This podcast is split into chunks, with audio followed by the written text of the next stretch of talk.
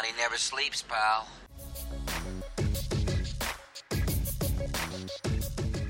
Olá pessoal, bem-vindo ao nosso podcast Como Investir. E hoje a gente recebe o Vitor Bendorf. Ele é sócio fundador e analista-chefe da Bendorf Research. E ele vai conversar com a gente sobre mercado, sobre o estilo de investimentos que ele gosta, vai dar uma opinião sobre as ações preferidas, as ações que ele não gosta. Vitor, bem-vindo, obrigado pela visita. Tudo jóia, prazer estar aqui, obrigado pelo convite. Eu que agradeço. Rapidinho, em 30 segundos, se apresenta e apresenta a Bendorf, por favor. Legal, sou sócio fundador da Bendorf, é uma empresa que já está no mercado há 6, 7 anos. Somos independentes, focados aí em trazer a melhor rentabilidade para o cliente final através de todos os tipos de produtos, desde o day trader até o longo prazo, misturando técnico, fundamento, macroeconomia, com foco muito, muito, Humberto, em proteção de capital e rentabilidade para o cliente final. Né? Então essa é a nossa, nossa missão. Legal, cara. Primeira pergunta que eu já te faço é, qual que é o estilo de investimento que você pessoalmente mais gosta? Né? A gente tem, por exemplo, pessoal que gosta do trade, tem gente que gosta do position, do buy and hold, do value investing. Para você, qual que você gosta mais? Olha, a, a, gente atua em todas as frentes. Né? A gente vê que o, o mercado ele, ele, ele, ele tem uma demanda desde o day trader até o longo prazo, até o ultra buy and hold. Uh, eu não, não tenho assim uma preferência. Eu comecei como trader e mas assim ao, ao longo da minha vida eu aprendi que uh, existe um motivo por trás das coisas. Então eu, hoje em dia eu tento buscar uma mistura entre fluxo e fundamento e ser um pouco mais buy and hold do que trader. Uh, eu, eu vejo isso como mais lógico e é por isso que o mercado foi desenhado para realmente ser uma compra de empresas para longo prazo. Existe um trading lucrativo? Existe, mas é, ele é mais complexo. Não foi por isso que o mercado foi desenhado. Então, ao longo do tempo, talvez estou ficando mais velho, não, não mais preguiçoso, mas mais experiente, a gente entende bem que realmente o mercado ele é mais lógico no longo prazo. Então, mas você acha, por exemplo, que hoje, hoje, tem muita gente que discute como se você tivesse que escolher uma das camisas, né? Eu sou a camisa do trade, eu sou a camisa buy and hold, como se fosse algo meio excludente. Uhum. Você acha que, por exemplo, o mesmo investidor ele pode ter uma grande carteira que uma parte é um trade, outra parte é um buy and hold? Dá para com certeza, eu não vejo motivo. Da mesma maneira que existe aquela as camisas do fundamentalista com técnico, com algoritmo, isso não, não deveria acontecer. Cada, cada área tem uma, um lado bom e um lado ruim. A gente tem que ser inteligente e, aproveitar cada, cada benefício de cada escola de análise ou de cada área para realmente levar a rentabilidade da sua carteira. Então, uh, na, dentro do contexto da Bendorf, nós trabalhamos muita, com muitas casas private. A gente gosta de fazer um mix, Humberto, de 80% buy and hold e 20% trading, porque nós temos sim operações ao longo de revisões de carteira que talvez não enquadraram dentro de um buy and hold naquele momento de revisão, mas apareceram durante uma semana, um trade interessante, ou aconteceu alguma coisa inesperada que não dá para a gente fazer uma alocação de carteira, mas manda um trade para o cliente, sempre né, tendo um, um driver relevante, fundamento por trás. Então eu acho que um mix é interessante. Aí quando a gente vai para o trading mesmo, aí é, é, bem específico. Tem, não, não, eu acho que dá para você fazer tudo, mas eu acho que é uma dedicação completamente diferente. Como é que você, você determina o que é uma operação buy and hold e o que é um trade, por exemplo? Aí já entrando um pouco, no, como é que você faz uma análise de um papel? Na verdade, é a, o objetivo inicial, o, o ganho está feito nem compra. Né? a você comprar bem, fazer uma análise e ter os motivos dentro da sua estratégia já comprovada, é isso que realmente importa. Está na compra, é, é o principal. Uh, o, o, em, relação a objetivos, a gente realmente entra numa operação, eu vou fazer 5, 6, 7% e estou fora. Então é, é, o objetivo dela mesmo, ela foi desenhada para isso. E geralmente em trading a gente tem uma meta de 5 a 6%. Você... Acho que é o suficiente. Você sempre, mas você falou do buy and hold, por exemplo, assim, você tem, uns papéis que você sugere a pessoa comprar e ficar meses ou anos na carteira ou não? Sim. Dentro da Bendorf, nós trabalhamos com buy and hold um pouquinho diferente, né? Explicar. Uh, como a gente utiliza tanto parte fundamentalista como a técnica, o nosso hold, ele, ele é um hold enquanto a ação falar que ela está operando bem em relação a fluxo, fundamento e macro.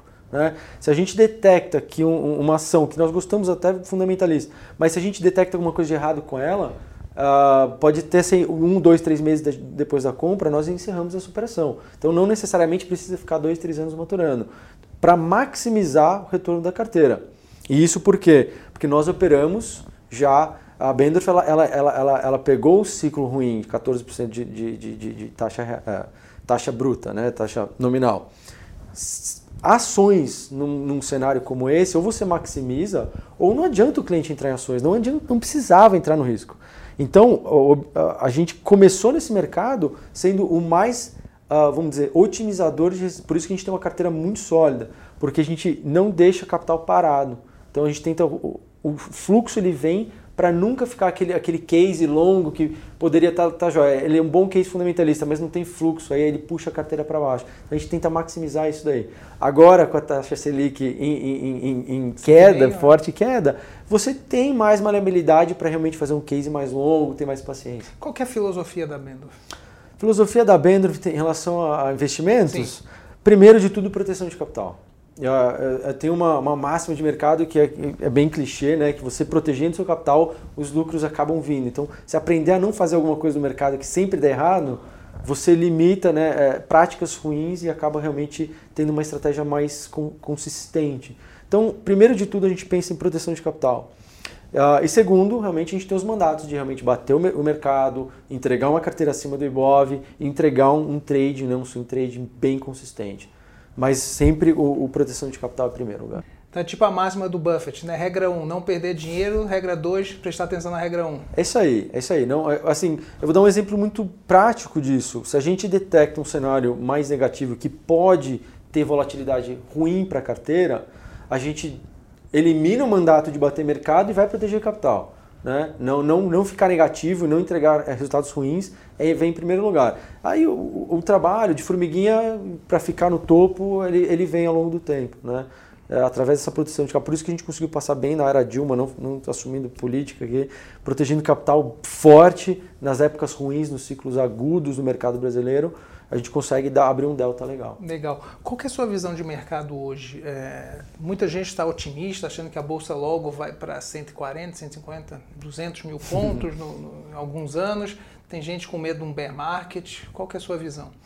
Eu, minha visão é que o mercado ele, ele, ele é um pouco pé trocado.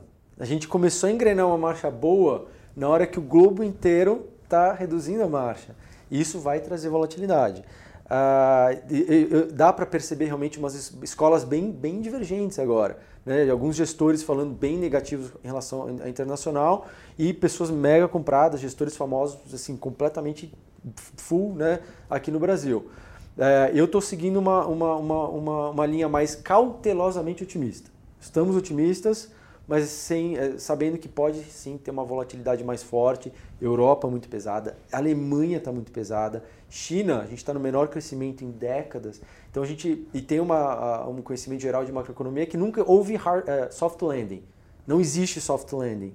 Então aquela bolha da China a gente não sabe, é sem precedentes, o nível de crédito, tudo que aconteceu por lá. Então a gente fica mais cauteloso. Brasil é commodities tem está exposto à volatilidade externa, mas a gente surfa aqui um bom momento. Então a, a ideia é seguir né, parte defensivo bem bem diversificado. Acho que essa é a visão. Como é que é a estratégia de investimento num momento como esse? Bem diversificado, essa é a palavra. A gente, inclusive essas últimas semanas, Humberto, a gente, a gente eu, a gente tem reparado que o mercado ele está um pouco long e short, assim, com blue chips e consumo interno. Né? Não sei se você reparou Sim. isso. Sobe Petro, Vale, bancos e despenca consumo interno, juros, etc.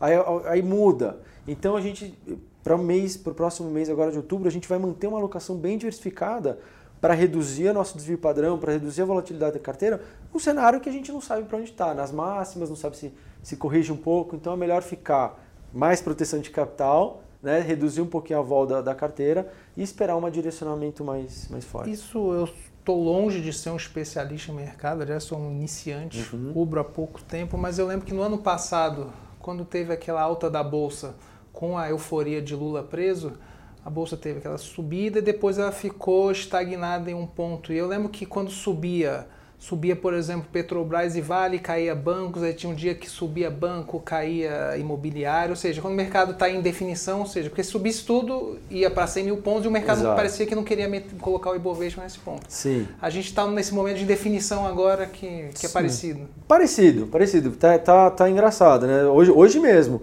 hoje nós temos os bancos subindo, Vale Petro não quis seguir, mas aí você fica com consumo, consumo real estate, tudo que estava trazendo o índice mais estagnado. Então fica esse, esse vai e vem. E isso pode ser uma das razões, uma parte da explicação, o zero sum game.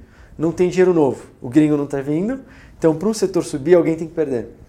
Então não tem tanto dinheiro novo entrando, não está homogêneo. Né? Então uh, o gringo não resolveu entrar ainda, mas eu acho que é, é, questão de tempo. Legal. Deixa eu te perguntar, né? A gente estava falando alguma coisa sobre esse fla-flu da bolsa, né? Um é uhum. buy and hold, outro é trade. Falar sobre fundamento e análise técnica. Tá. Qual que é a sua opinião sobre um, sobre outro? Um é melhor, outro é melhor, um é melhor para um momento, outro é melhor para outro momento. Qual que é a sua visão? Minha visão é como eu já falei, cada uma tem uma coisa boa e cada uma tem uma coisa, uma limitação. Qual é a coisa boa de um e ruim de outro? Fundamento é mais lógico, ele é mais racional. E óbvio, a gente, quando a gente está lidando aqui com uma carteira, vamos fazer um advisor com uma carteira de 10 milhões. Eu jamais poderia falar, ah, senhor, você vai comprar isso aqui porque uma linha rompeu essa bolinha.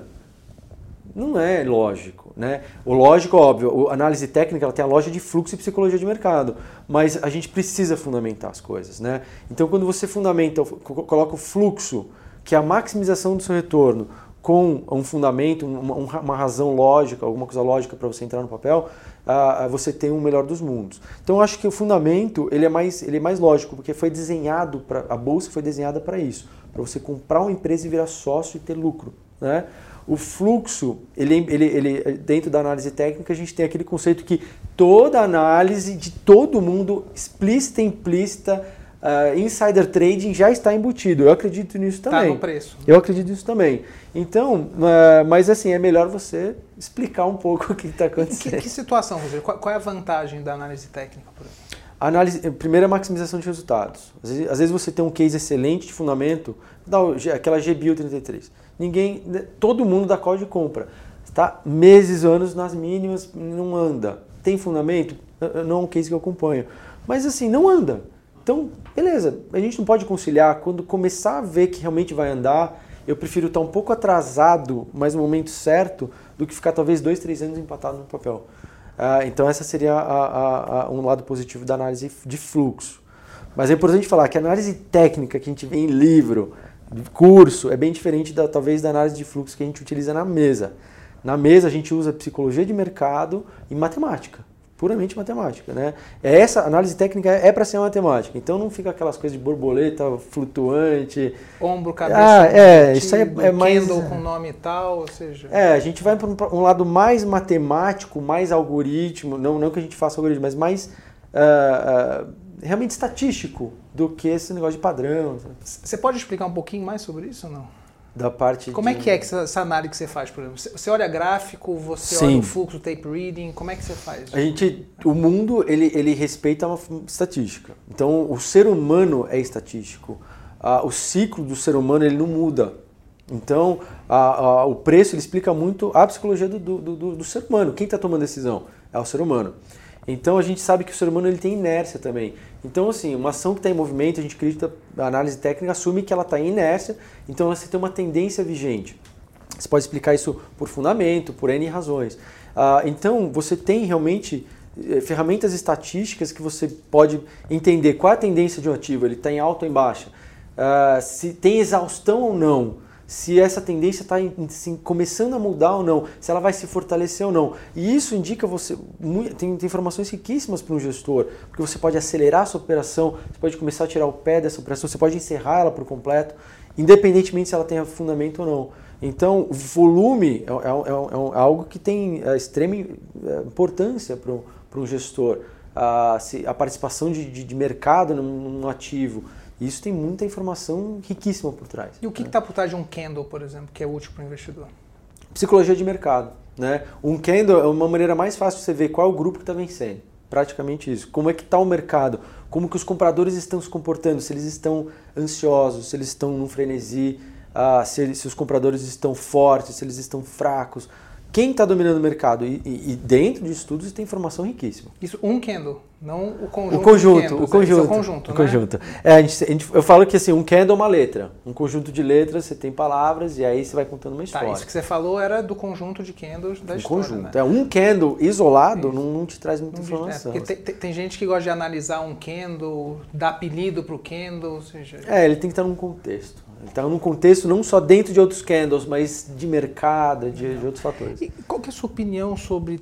Tem muita gente dando curso de, de, de investimento, curso de swing trade, day trade, passa meia dúzia de, de, de estratégias para o investidor iniciante e às vezes ele pode ganhar dinheiro, pode não ganhar. Qual que é a sua opinião sobre isso? Você acha que um investidor, pequeno investidor, que não é profissional, não tem certificações, ele pode ganhar dinheiro de forma consistente com esses cursos ou ele precisaria ir além? Não, ele pode. Mas a gente tem que abordar da mesma maneira que a gente aborda qualquer profissão. Você quer ser um investidor profissional? Quanto tempo demora para formar um médico?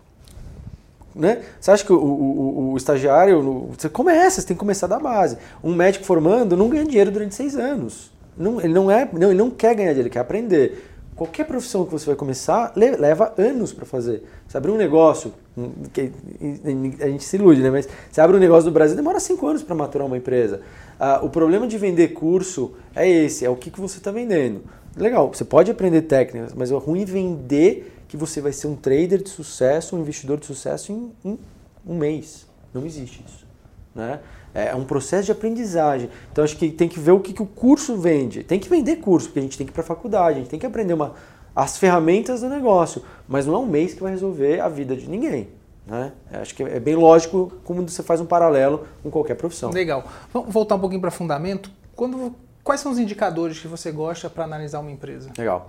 A gente olha menos valuation, tá? Eu, eu gosto, eu- a gente vê métricas de valuation, mas eu sou comprador, eh, o meu método de investimento é monopólios, ou sem monopólios, ou empresas que possuem vantagens competitivas relevantes dentro de, se- de setores talvez que não sejam monopolísticos. Eu vou dar um exemplo, lojas Renner, ela não tem monopólio, é, é é amplamente aberto, mas ela tem uma vantagem competitiva ah, impressionante que ela ganha market share, ela, ela não viu Dilma, ela não viu Lula praticamente, ela, ela sofreu muito pouco, ou seja, são empresas que têm um modelo de negócios extremamente redondos, é isso que eu procuro. Tá? Óbvio, a gente coloca empresas que não estão dentro desse cenário por drivers espe- específicos, mas a ideia é, é- o core da, da- da- da- nossa carteira é sempre empresas ou com vantagens muito relevantes ou, ou semi-monopolíticas. Legal. E do que, que você não gosta? Não sou fã de aéreas. Eu acho que isso- a maioria dos investidores vão. Aéreo, aéreas são trades pontuais, é uma indústria extremamente complexa, extremamente aberta a fatores ah, ah, adversos, eles não têm controle, dá para fazer hedge de dólar, mas toda hora é, é bem complexo. Então é um setor que eu não gosto. Ah, mais setores que talvez eu não. De, de- de bate pronto, acho que é o que vem. Né? Falando de análise, indicadores de análise. né? Você, você- você falou um pouco mais de setor, mas quais são os indicadores que você gosta? Por exemplo, PL, enfim, ROI, fluxo de caixa, enfim. Tem um que você gosta e os indicadores que você não gosta. Eu gosto de, talvez, o- a base de múltiplos dentro de um contexto histórico, onde que ela está dentro, da, talvez, dos últimos cinco anos. Então a gente pega múltiplos métricas, as mais conhecidas mesmo, em relação, óbvio, faz em relação a peer, mas eu gosto de saber de onde que ela está em relação ao histórico dela. Né? Então um PE em relação aos últimos cinco anos, eu acho que isso tem informações boas. Aí na parte em relação a peers, eu prefiro ver mais métricas de crescimento, margem. ah, Explica ah, o que é isso, por favor, para quem não sabe o que é o PIR. O PIR. O Explica, PI, por favor. Ah, a relação de preço-lucro. Quanto que você paga para cada lucro que ela traz para você. Né? Quanto, óbvio, quanto mais caro você pagar, pior é. Mais demorado vai ser você ter o seu retorno de volta. E óbvio, aí vai dentro do buy, buy low and sell high. Né? Você compra uma, uma empresa que dá bons lucros por um preço melhor, você tem um yield muito melhor. Ah, então, mas eu gosto de muito comparar isso dentro do, um, de um longo prazo, dentro dela mesmo. Ah, eu acho que é um belo indicador fundamental. Tem, tem algum indicador que você não gosta, por exemplo, que vai na, na contramão de outros analistas? Olha, é, eu, eu, assim, às vezes preço-alvo eu acho uma coisa bem subjetiva. Às vezes eu, eu, eu, eu prefiro. é, Como a gente é muito forte no fluxo, a gente consegue ver realmente até onde uma ação pode ir, onde ela está em relação à força dela. Então eu fico olhando menos para preço-alvo e mais para qualidade qualitativa. Legal. Fala um pouquinho de ações. Você falou um pouco já de lojas Renner, mas quais são suas ações favoritas? Você tem? Tenho. Uh, são essas empresas que eu falei, que tem um, um poder, de uma capacidade de. de, uh, de dá, dá nome a elas. Você falou de loja Gosto muito de loja sênior, gosto muito de Rap Vida. Ela tem um modelo de negócios fenomenal. Todo mundo reclama que uh, seguro é caro. Elas estão entrando nesse mercado, barateando seguro, com uma, uma verticalização de toda a cadeia de, de atendimento de saúde. Ela está completamente dominando. E eu fiz, a gente fez um research, field, uh, field search, né? Falei com pessoas que estão no mercado em relação ao laboratorial e está todo mundo com medo delas. Elas realmente estão muito fortes. Então, fomos compradores de Rap Vida por um bom tempo. Encerramos, a gente não sabe se, se vai subir mais ou não. A gente, a gente fez 63% nela.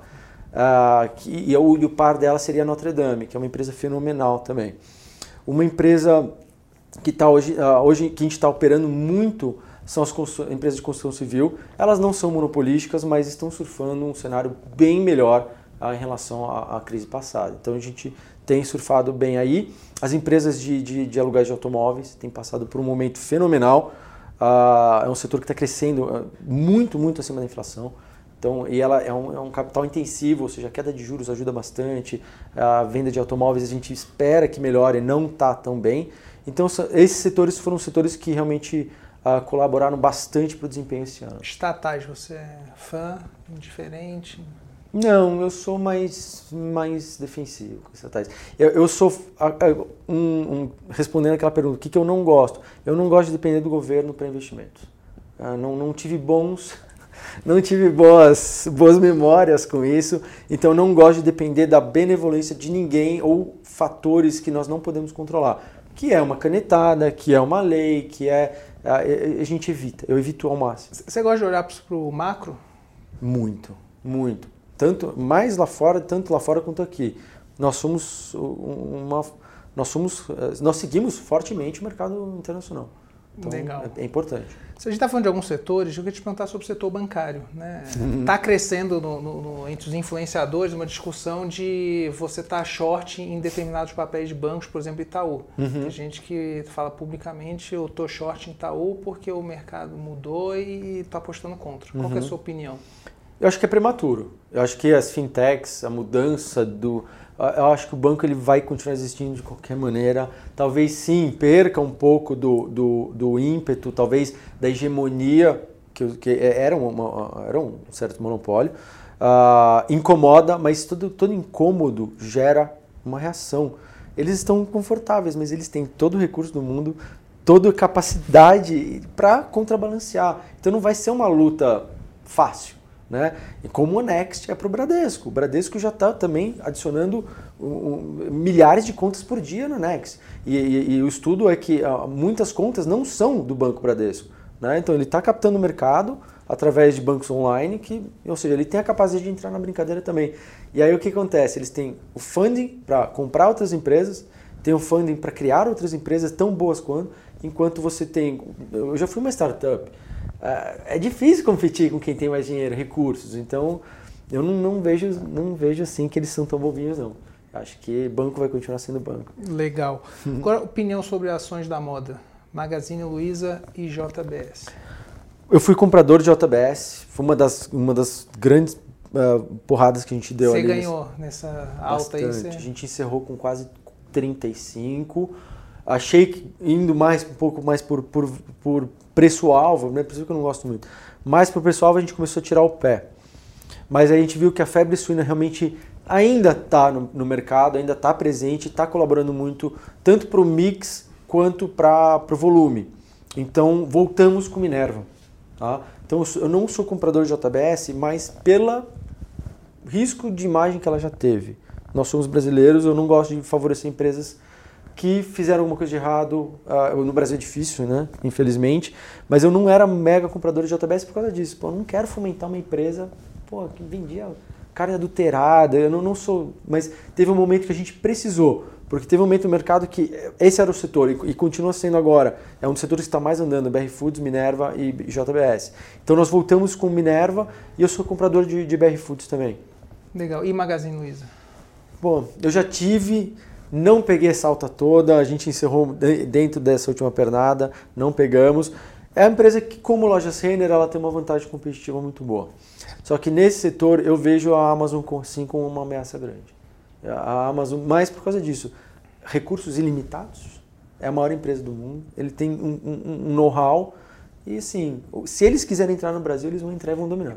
Você não acha que esse setor não estou meio comoditizado? Porque eles vendem eletrodomésticos, não, não, não vende nada do que, que o seu concorrente não vende. Acho que o único é. diferencial está na eficiência, em ganhar na margem. É, é muito complicado esse setor? É complicado e, e, e, não é barato, né? Você é, é uma economia de escala. Uh, você precisa de logística muito boa. A logística é, é caríssimo. Você precisa. Uh, esse é um, dos, um dos, dos problemas de entrada da Amazon.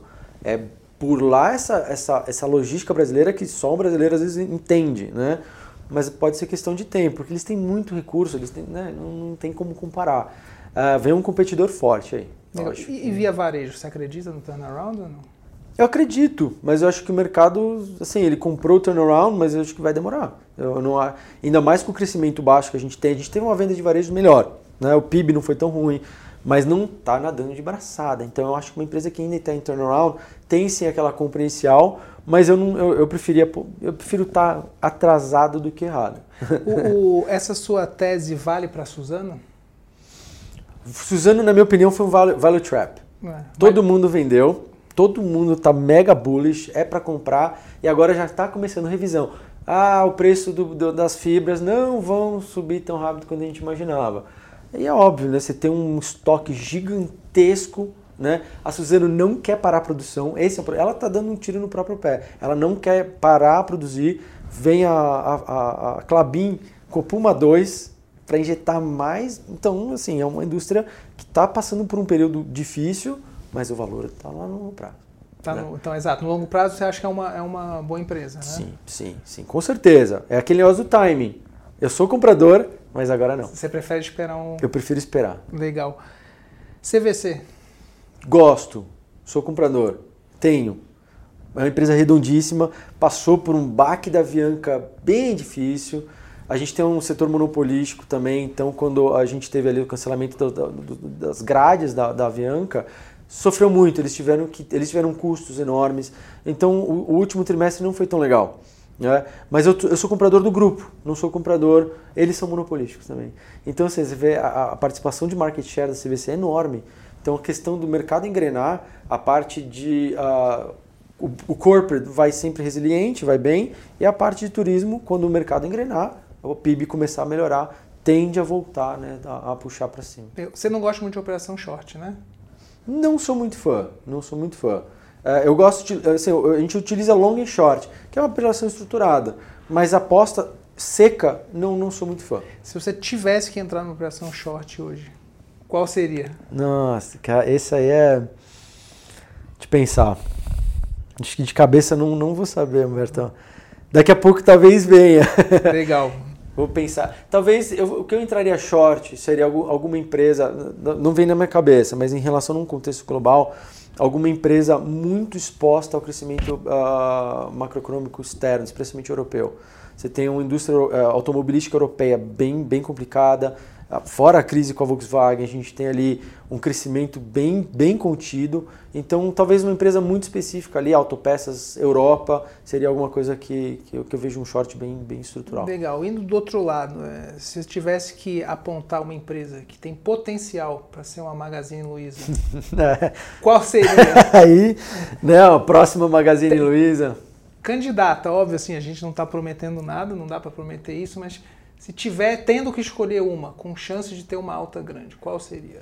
Olha, assim, de o que eu, eu, posso falar o que eu já achei e deu certo, que foi essa Rapvida. A Rapvida eu acho que ela ela tá entrando num modelo de negócios que vai é disruptivo, ela vai mexer com a indústria, tem mexido. Que ainda dá para ter uma alta, não seja? Bom, já... já... depois de 63, 70% de alta, né, já não já está tudo mais no preço, mas eu acho que se, se tiver uma correção eh, por um, talvez um, um, um, risco sistemático, puxar essa ação para baixo, eu sou bem comprador dela também. Mas de cabeça agora o que eu vejo de realmente uma indústria reformando, mudando o conceito, uh, são essas empresas verticalizadas de saúde. Legal. E, e você tem que lembrar que né, a população brasileira está envelhecendo, vai ser uma população idosa considerável.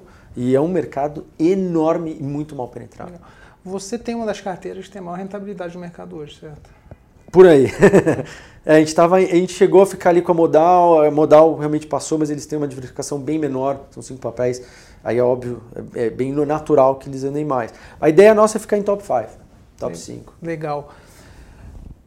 Quais são os livros que você indica? Se é que você indica algum livro para o investidor, pequeno investidor que está começando? Deixo.